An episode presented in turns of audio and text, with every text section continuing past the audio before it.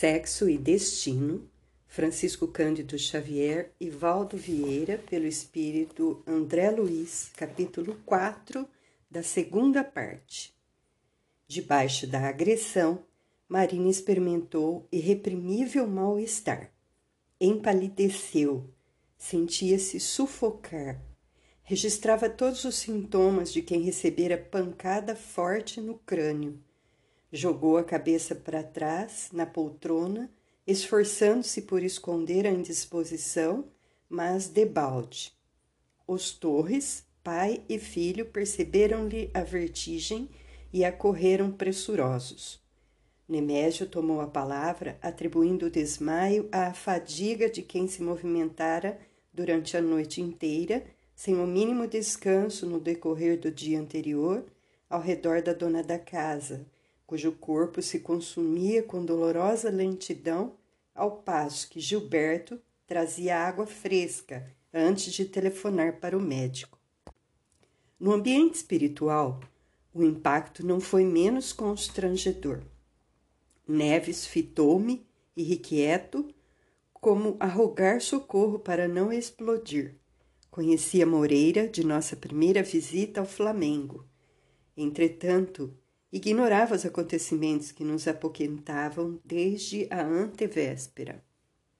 Pelo olhar de censura que nos arremessou, concluí que julgava o aposento da filha, invadido por malfeitores desencarnados, numa investida sem qualquer significação, incapaz de ajuizar quanto às causas que impeliam o ex-companheiro de Cláudio àquele gesto de revolta, para o qual arrebanhara colegas infelizes, efetuando um ataque categorizado por ele à conta de empreitada punitiva e justiceira. Uma das senhoras desencarnadas que aguardava o momento de acolher Beatriz liberta abordou-me pedindo providências.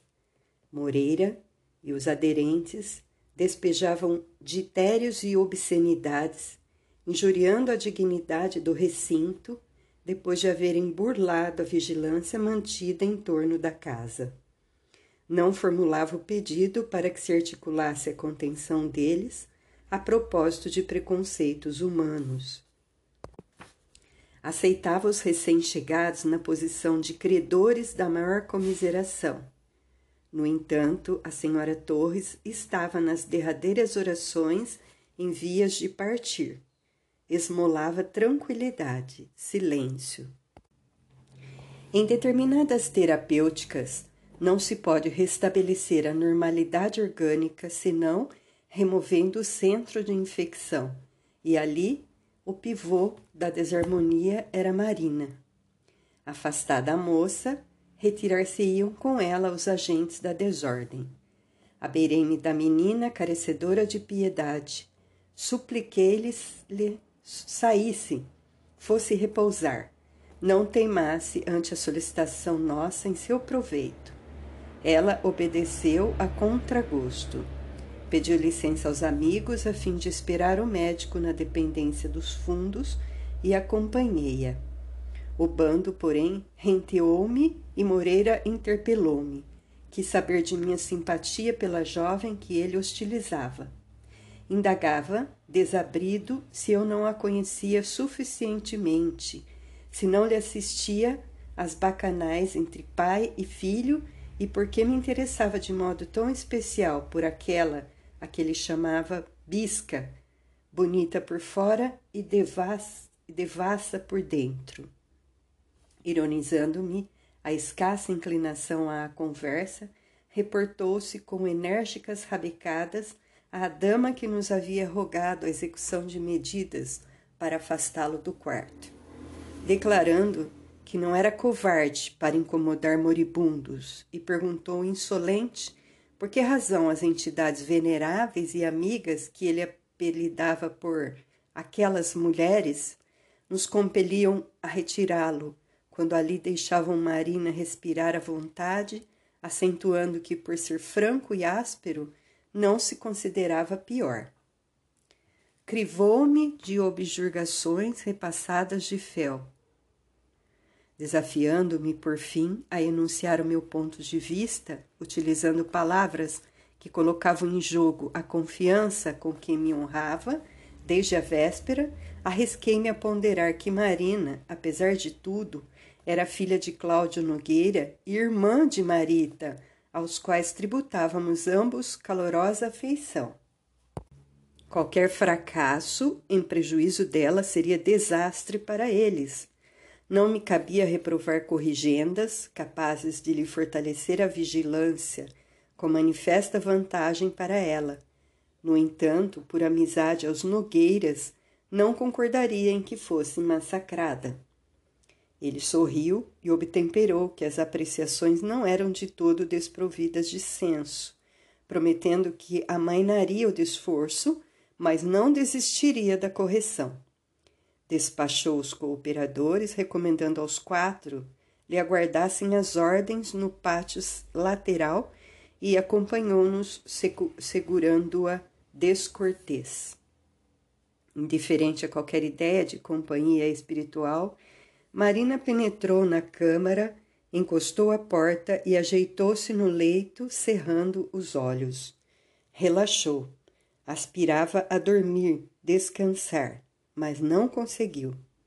Moreira, insensível, indicando o propósito de arrasar em mim qualquer simpatia pela contadora indefesa, participou-me que ia submetê-la a interrogatório a respeito de Marita, para que eu lhe ouvisse o depoimento inarticulado e avaliasse o caso por mim mesmo.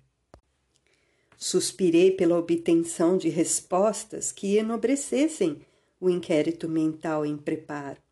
Contudo, minhas esperanças se desvaneceram no nascedouro. O indesejável patrocinador de Marita, erguido por si mesmo à condição de juiz, pespegou um pejorativo contundente aos ouvidos da moça e reclamou-lhe a opinião sobre a irmã hospitalizada que se manifestasse, que expusesse o seu ponto de vista a respeito daquele suicídio comovedor.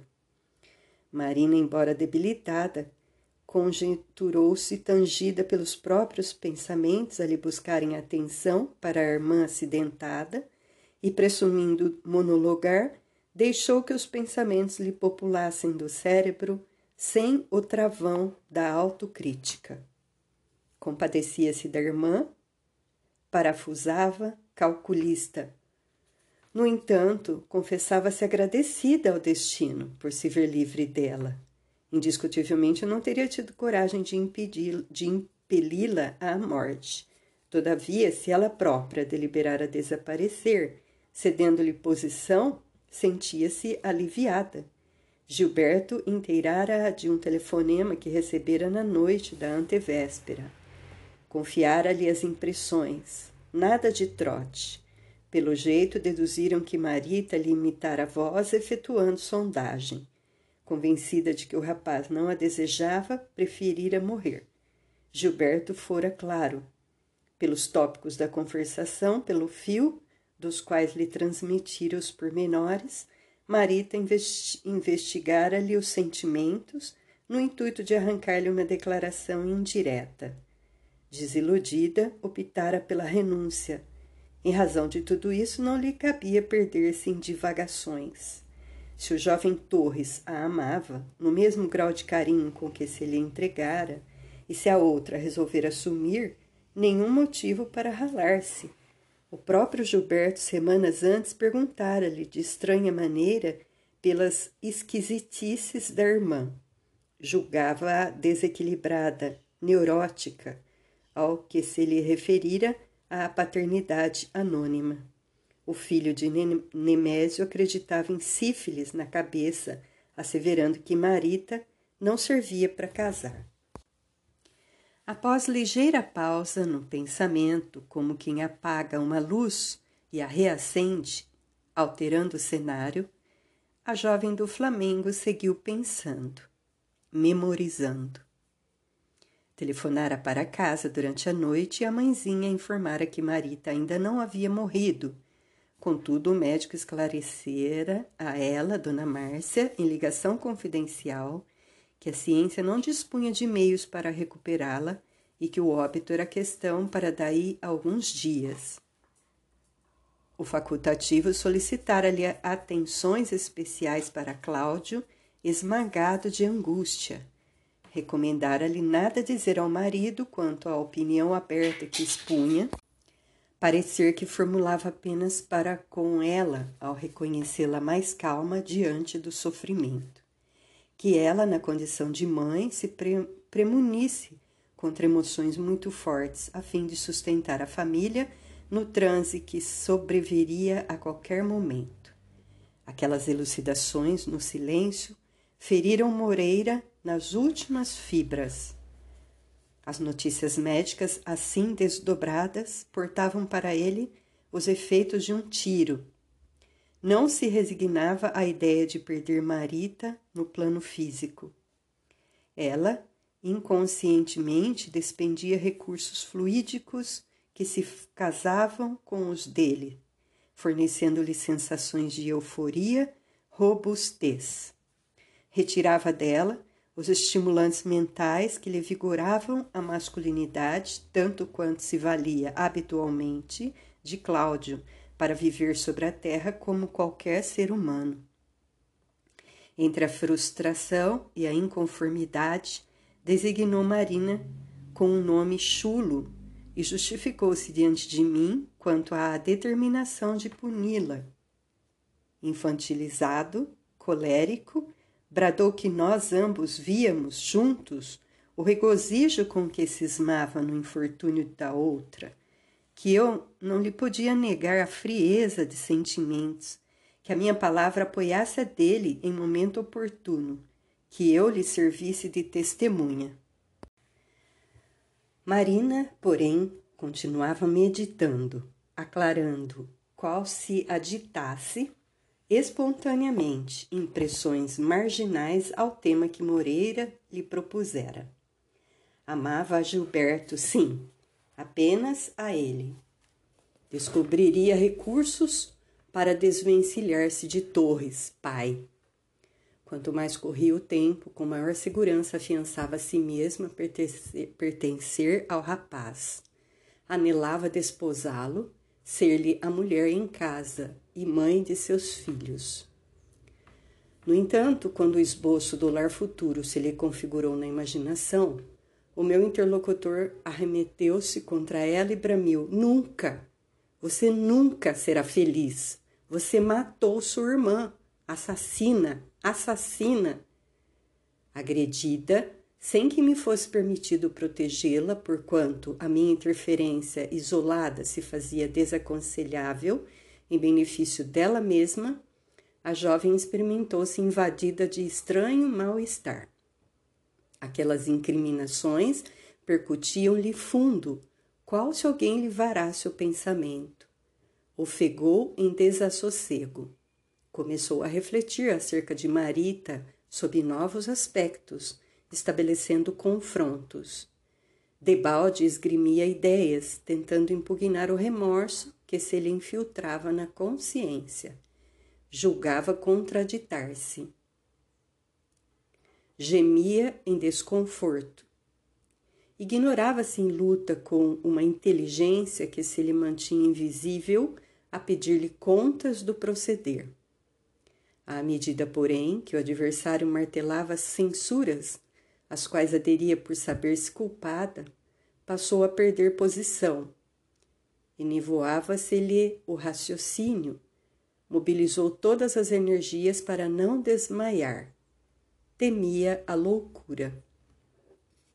O contendor desafiara a fortaleza, proclamando-lhe as brechas. A fortaleza resistiria incólume se fosse inteiriça.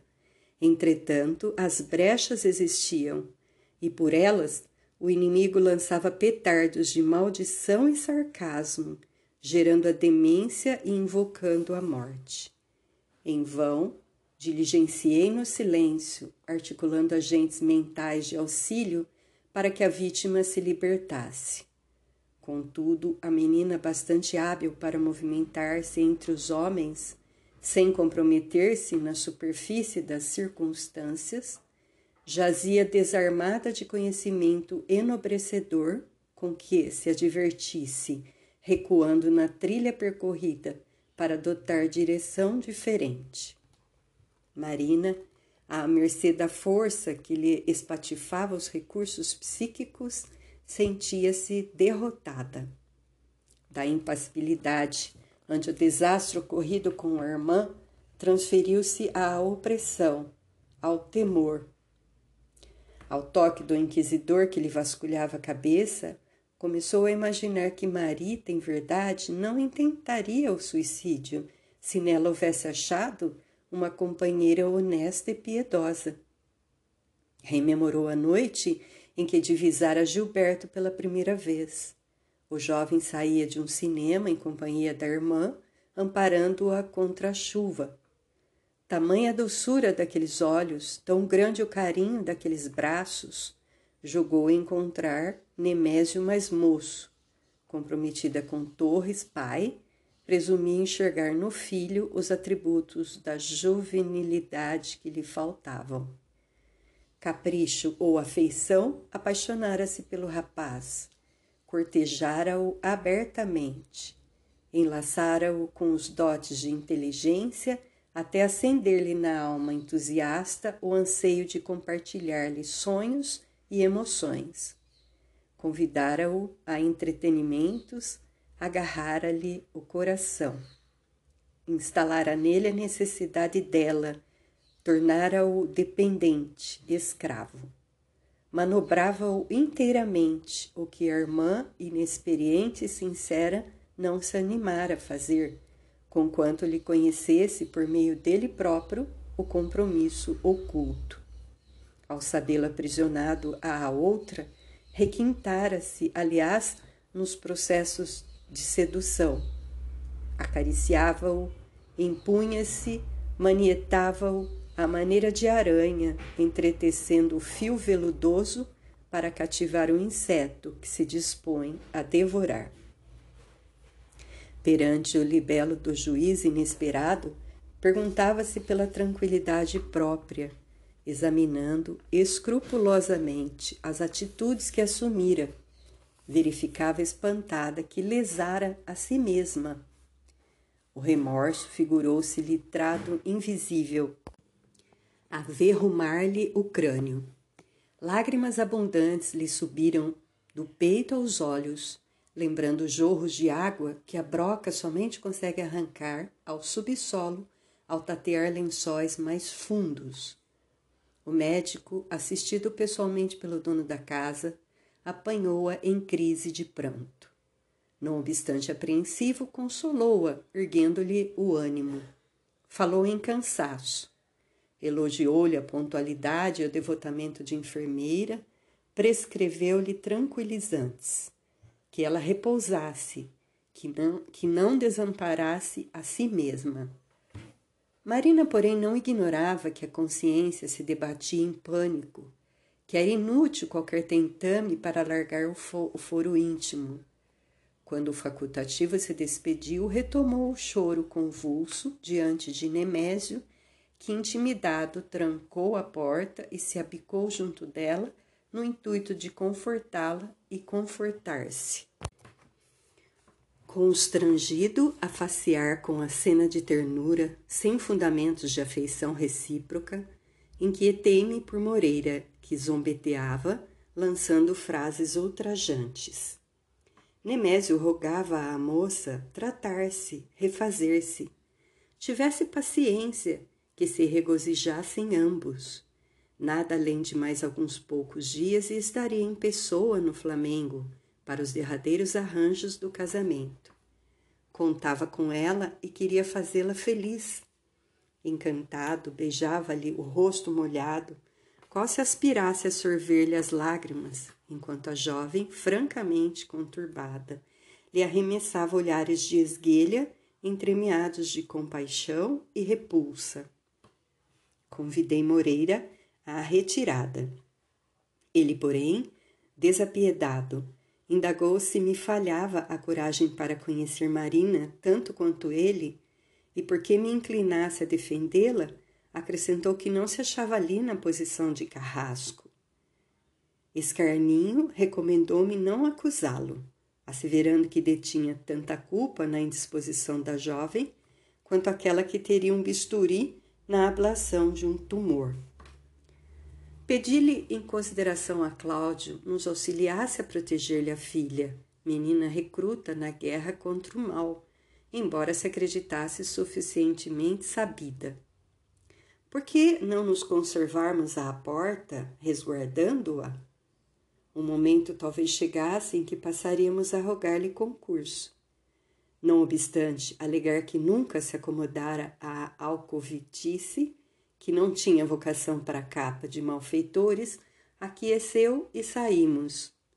Do lado externo, porém, à vista de referir-me à hipnose no campo afetivo, expendendo considerações ao redor da paciência que nos toca exercer junto de todas as pessoas em distúrbios do sexo, ele riu-se abertamente e comentou galhofeiro que não me adiantava falar grego, diante de obscenidades que para ele possuíam nomes próprios, e advertiu-me que quando o pai se retirasse viria o filho e que eu perderia a graça e o latim de qualquer jeito. Efetivamente, quando o chefe da casa se retirou, o rapaz, cansado da vigília noturna, veio em nossa direção e entrou no quarto. O colega endereçou-lhe olhar significa, endereçou-me olhar significativo. Contudo, antes que se desregrasse na crítica, apareceu alguém com bastante simpatia e piedade para desfocar-nos a mente. Era o irmão Félix. Pela sua expressão, dava-me a perceber que se inteirara de todos os sucessos em curso. No entanto, abriu os braços para Moreira a afeição do pai que reencontra um filho. O amigo, que volvera ao desequilíbrio sentimental, por sua vez, reconheceu-se invadido por eflúvios regenerativos e recordou sensibilizado o primeiro encontro em que o benfeitor lhe solicitara colaboração para Marita e enterneceu-se. Félix sem um gesto que lhe expropriasse a deserção, apelou para ele com absoluta confiança. Ah, meu amigo, meu amigo, nossa Marita! E ante as indagações do interlocutor que o tratava como de igual para igual, esclareceu que a menina piorara. Dores agudas lhe mortificavam o corpo. Afligia-se, fatigada, Desde o momento em que ele, Moreira, se afastara, tudo indicava que a pobrezinha entrara em regime de carência. A sofredora criança necessitava dele, esperava por ele, a fim de aliviar-se. Ante as frases sinceras que o atingiam no fundo, o ex-assessor de Cláudia acudiu incontinente, regressando em nossa companhia para o hospital, onde realmente a moça se estirava em situação lastimável. Quatro horas haviam escoado, modificando-nos a tela de serviço. Averiguamos que o pedido de Félix não se alicerçava num artifício piedoso. Escorada por Telmo, que lhe insuflava energias, Marita não lhe assimilava a influência com tanta segurança. Sem qualquer propósito de, centura, de censura, é lícito registrar que faltava entre eles aquela harmonia necessária às crenas das rodas de engrenagem determinada num plano de sustentação. Telmo, rico de forças, apoiando-a, lembrava um sapato novo e precioso em pé doente. Cedendo lugar ao recém-chegado, que o rendeu, pronto, verificou-se de imediato alguma desopressão. Marita ajustou-se mecanicamente aos cuidados que Moreira lhe oferecia. Ainda assim, a peritonite instalava-se dominante. Aumentara o mal-estar. A filha de Aracélia gemia sob a atenção atribulada de Cláudio, que a observava, azorragado de sofrimento íntimo. Entretanto, agora, o ex-vampirizador do Flamengo encontrava enorme diferença Acicatada pelos padecimentos físicos, Marita não dispunha de facilidades para pensar, senão nas próprias dores, contundida, suarenta, amarfanhada. E o martírio corporal, que lhe transfundia todos os impulsos, num gemido que não conseguia articular, provocava em Moreira unicamente simpatia e compaixão.